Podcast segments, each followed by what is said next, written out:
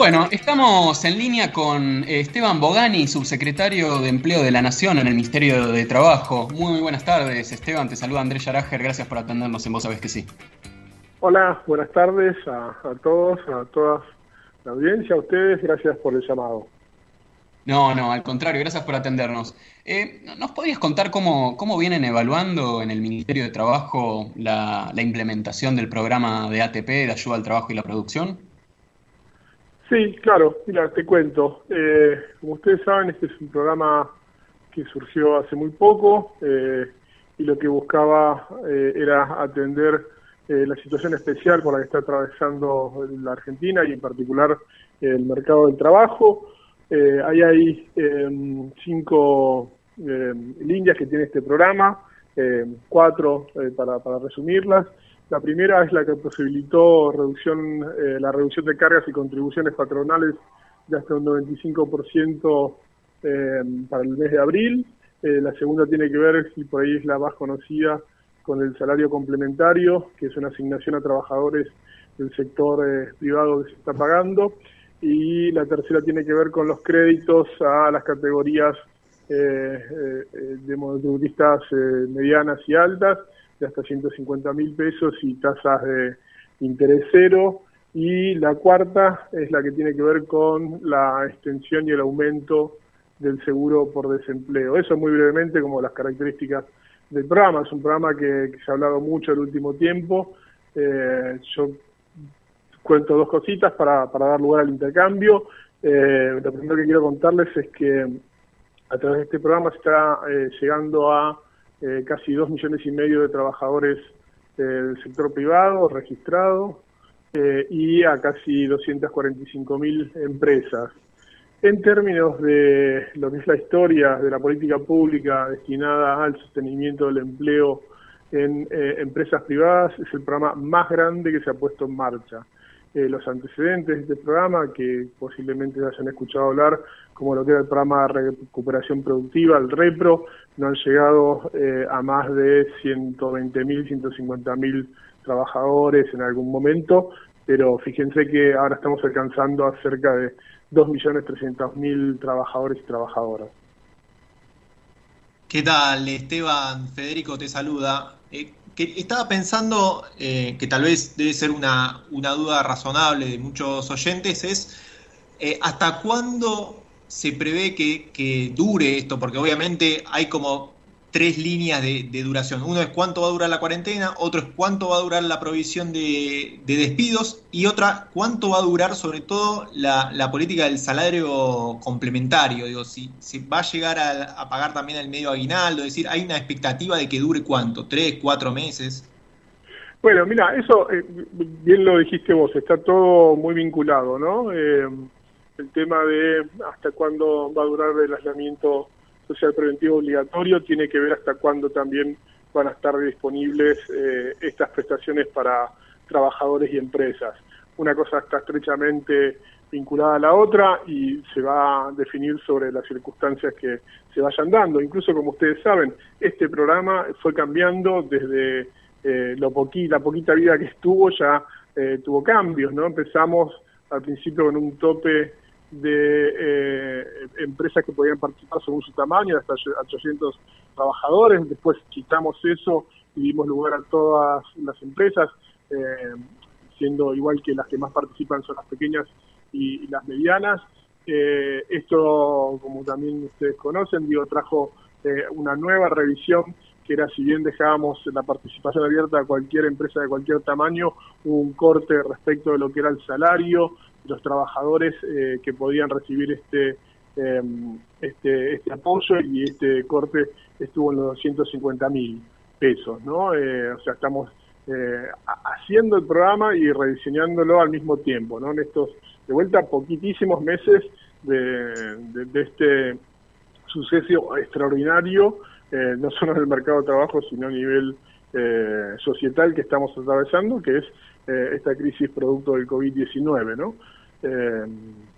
así que bueno, nada, seguramente, digo, fíjate que con el IFE ya nos pasó, con el ingreso familiar de emergencia, estaba previsto como una un pago por única vez y vamos por el segundo pago y ahí estamos alcanzando a casi eh, 8, millones 300 mil personas eh, que ya están con los datos para, para cobrar, aunque aún todavía un millón falta cobrar, pero estamos, digo, en ese orden también. Otro programa de una envergadura jamás vista.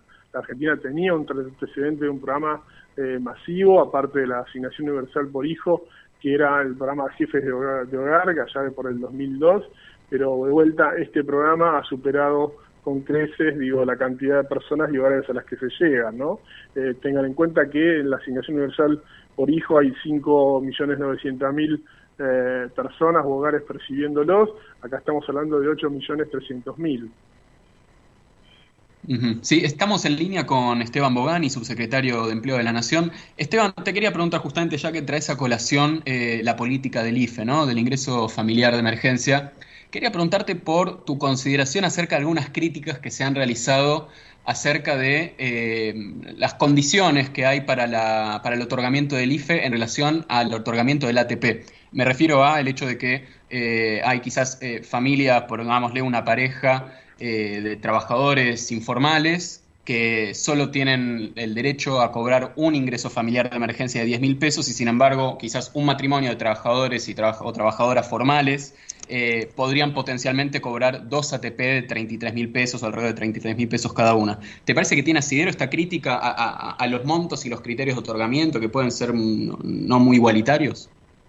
Mira, me parece primero que las críticas hay que escucharlas todas eh, eh, en ese sentido que te conté que algunas cosas se han cambiado del programa de asistencia a la producción y al trabajo. Lo que por ahí yo introduciría sobre lo que dijiste, que es eh, cierto, tal cual como lo decís, es una cuestión.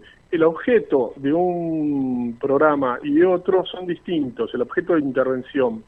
esta crisis es tal y tan grande su envergadura que hay que mirarla al menos es lo que pienso yo, digo, en, dos órdenes. Uno, respecto, siempre hablando del mercado de trabajo, de lo que es eh, los stocks que puede haber ahí, ¿no? Y yo hablando de stock, cuando miro el mercado de trabajo, estoy pensando en puestos de trabajo, ¿no? En sostener eso. Y ahí hubo dos medidas, al menos muy importantes. Una es la prohibición de despidos, que ha levantado un montón de críticas y se ha vuelto a prorrogar, porque entendemos que esos puestos de trabajo que hoy eh, se eh, podrían eh, romper, va a costar mucho volver a, constituirlos, ¿no? Y la otra, digo, tiene que ver con lo mismo.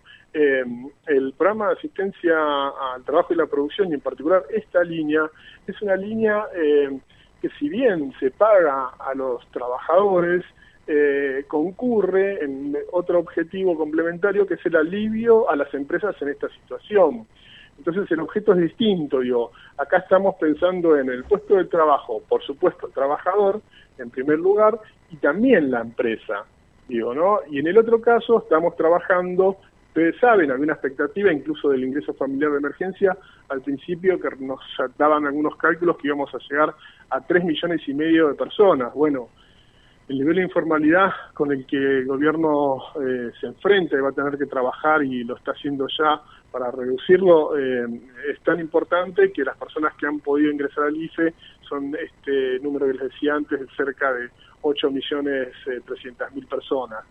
en todo caso, y en los dos, me parece que sí vale esto de mejoras que, que se han hecho muy sobre la marcha, porque estamos corriendo siempre por detrás eh, cuando es el tema de la pandemia, ¿no?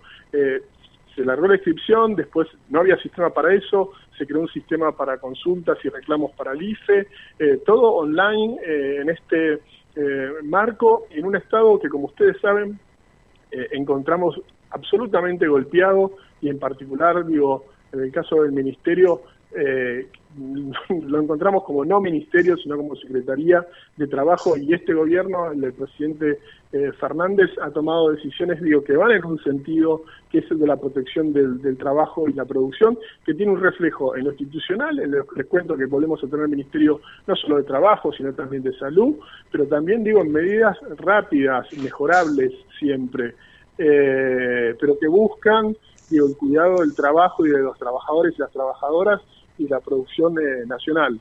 En esto eh, ha habido pequeños errores, digo, que entiendo que se fueron mejorando. Y acá también una cosa que me parece importante y no me extiendo más, decir, eh, cuando el Estado pone en marcha un programa, tiene que tener criterios, y los criterios no tienen que ver con nombre y apellido de personas, lo que tiene que ver un criterio como, por ejemplo, este que les contaba antes, sueldos de mayores de 250 mil pesos no reciben esta ayuda, pero nosotros, y no está en el espíritu de este gobierno, decir quién la recibe porque tiene un nombre, porque es de tal lado eh, o de tal otro.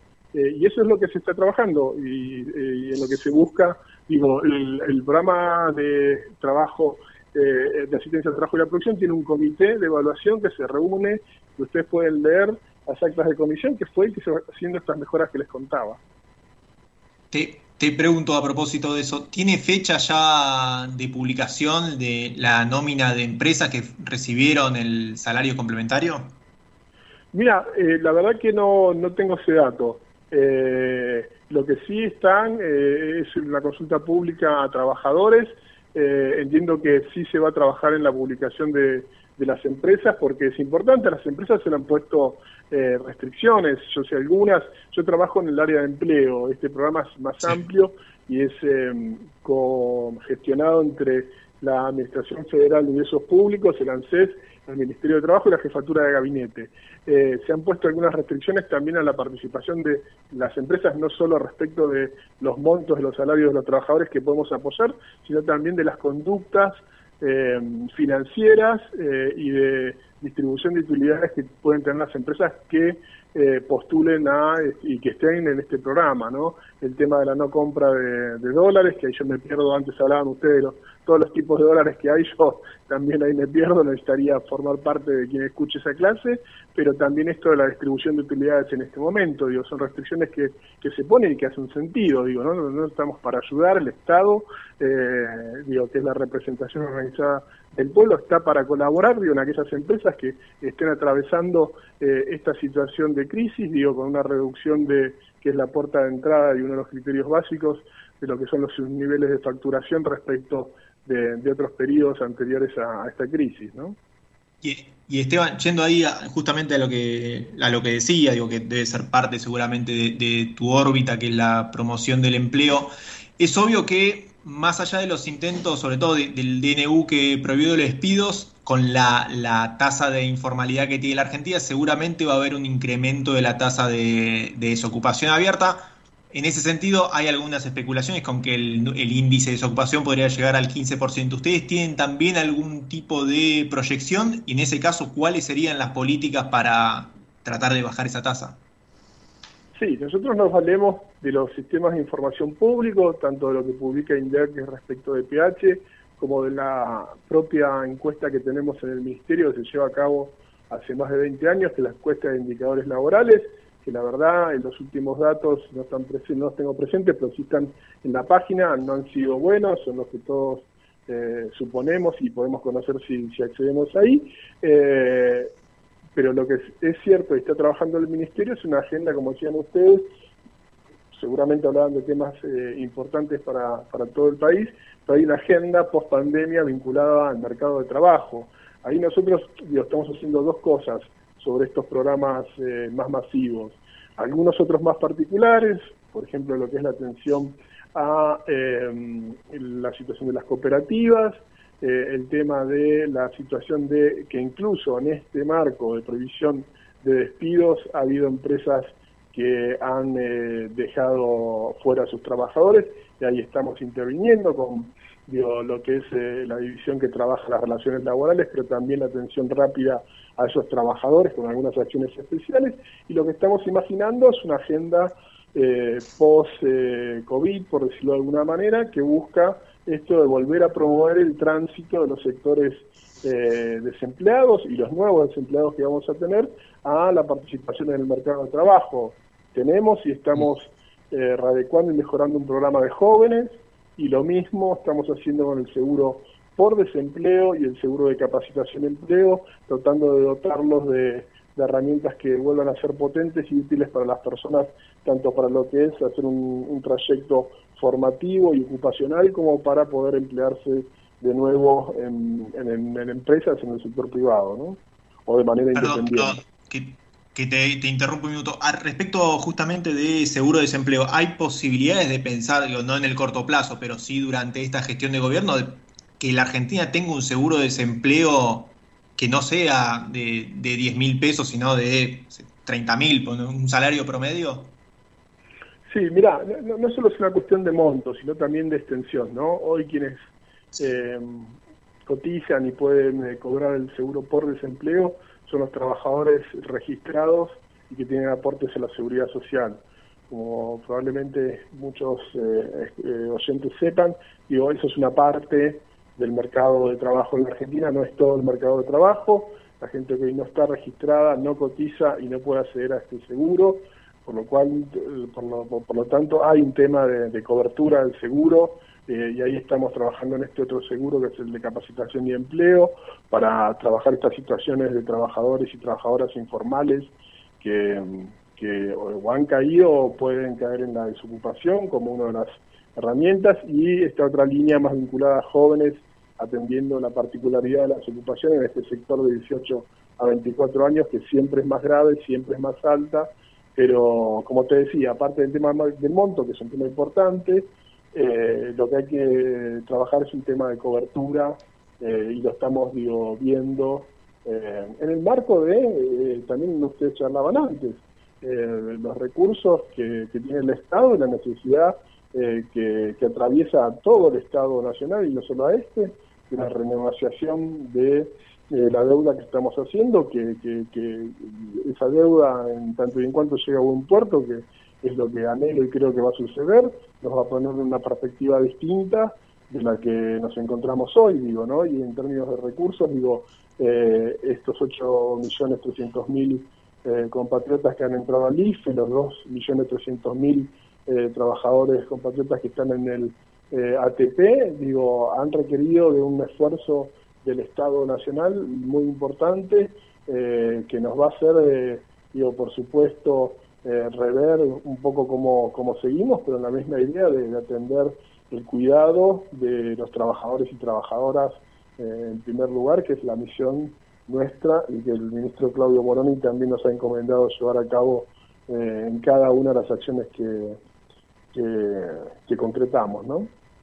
Sí, e, Esteban, para, para, terminar, no quería dejar de referirme a un tema que bueno ha estado en boca de todo el mundo estas últimas semanas, que es la propuesta de Fernanda Vallejos, a quien tuvimos acá con nosotros hace, hace dos programas. Eh, es una propuesta que, si bien no se ha materializado en un proyecto, es una idea política que bueno ha, ha tenido algún tipo de eco en algunos sectores del Frente de Todos, por lo cual quería preguntarte cuál es tu mirada y si acaso tienen eh, alguna mirada unificada, si han dado la discusión al interior del ministerio, es decir, si alguna postura eh, por parte del Ministerio de Trabajo, bueno, de eh, los dirigentes del Ministerio de Trabajo, respecto a la posibilidad de que la ayuda que se le otorgue a las empresas que están en la cúspide tenga como retribución una participación accionaria por parte del Estado. ¿Cuál es tu mirada al respecto? Mira, yo primero me valgo algo de que ya manifestó nuestro ministro, que en primer lugar este, al menos es una propuesta, una idea interesante. no es algo que, es extraordinario, se hace en muchos lugares del mundo. Me parece que, hay una historia de ese encuentro entre lo público y lo privado en nuestro país que tenemos que, rever. Eh, hay muchas oportunidades para la complementariedad, para poder avanzar eh, en eh, objetivos comunes, donde eh, por supuesto, haya un lugar para el mercado, la iniciativa privada, eh, la producción de, riqueza en base a la toma de riesgo, pero también, digo, eh, hay actividades en las que la presencia del Estado puede fortalecer esa producción y, de riqueza y una mejor distribución del ingreso. Con lo cual, digo, hay que hablarlo en términos puntuales de sectores de actividad, de empresas. Eh, el Estado hoy tiene empresas, tiene empresas que funcionan en algunos casos bien, en otros casos que tienen que mejorar, eh, pero que son empresas, digo, en algunos casos de primera línea. Eh, me parece mm. que, que, de vuelta, y con esto, que, que, es algo para estudiar y que no hay que tenerle miedo a estas discusiones. y siempre nos han puesto como modelos otros países en países de, Europa y el caso de Lufthansa es el que todo el mundo está trayendo a cuento, es un caso concreto de esto. En Chile, la misma aerolínea que fue en un momento estatal y después se privatizó, ahora están volviendo a discutir digo, cómo la rescatan. Bueno, habrá que ver, por eso, digo, no, no, no hay que cerrar debates antes de darnos, me parece, y lo importante es dejar atrás miedos y fantasmas que hoy nos ayudan y buscar, digo esto, complementariedad entre lo público y lo privado, en la oportunidad de eh, que pueda crecer el, Producto Bruto, porque es en base a ese crecimiento que, podemos eh, dar la discusión de cómo distribuirlo de un mejor modo y, que todos tengamos una mejor calidad de vida en nuestro país, ¿no? Clarísimo. Eh, Esteban Bogani, subsecretario de Empleo de la Nación, te agradecemos mucho por esta charla con nosotros y bueno, esperamos retomarla en alguna oportunidad. Bueno, muchas gracias a ustedes y los sigo escuchando. ¿eh? Muchas gracias. Gracias, buenas tardes.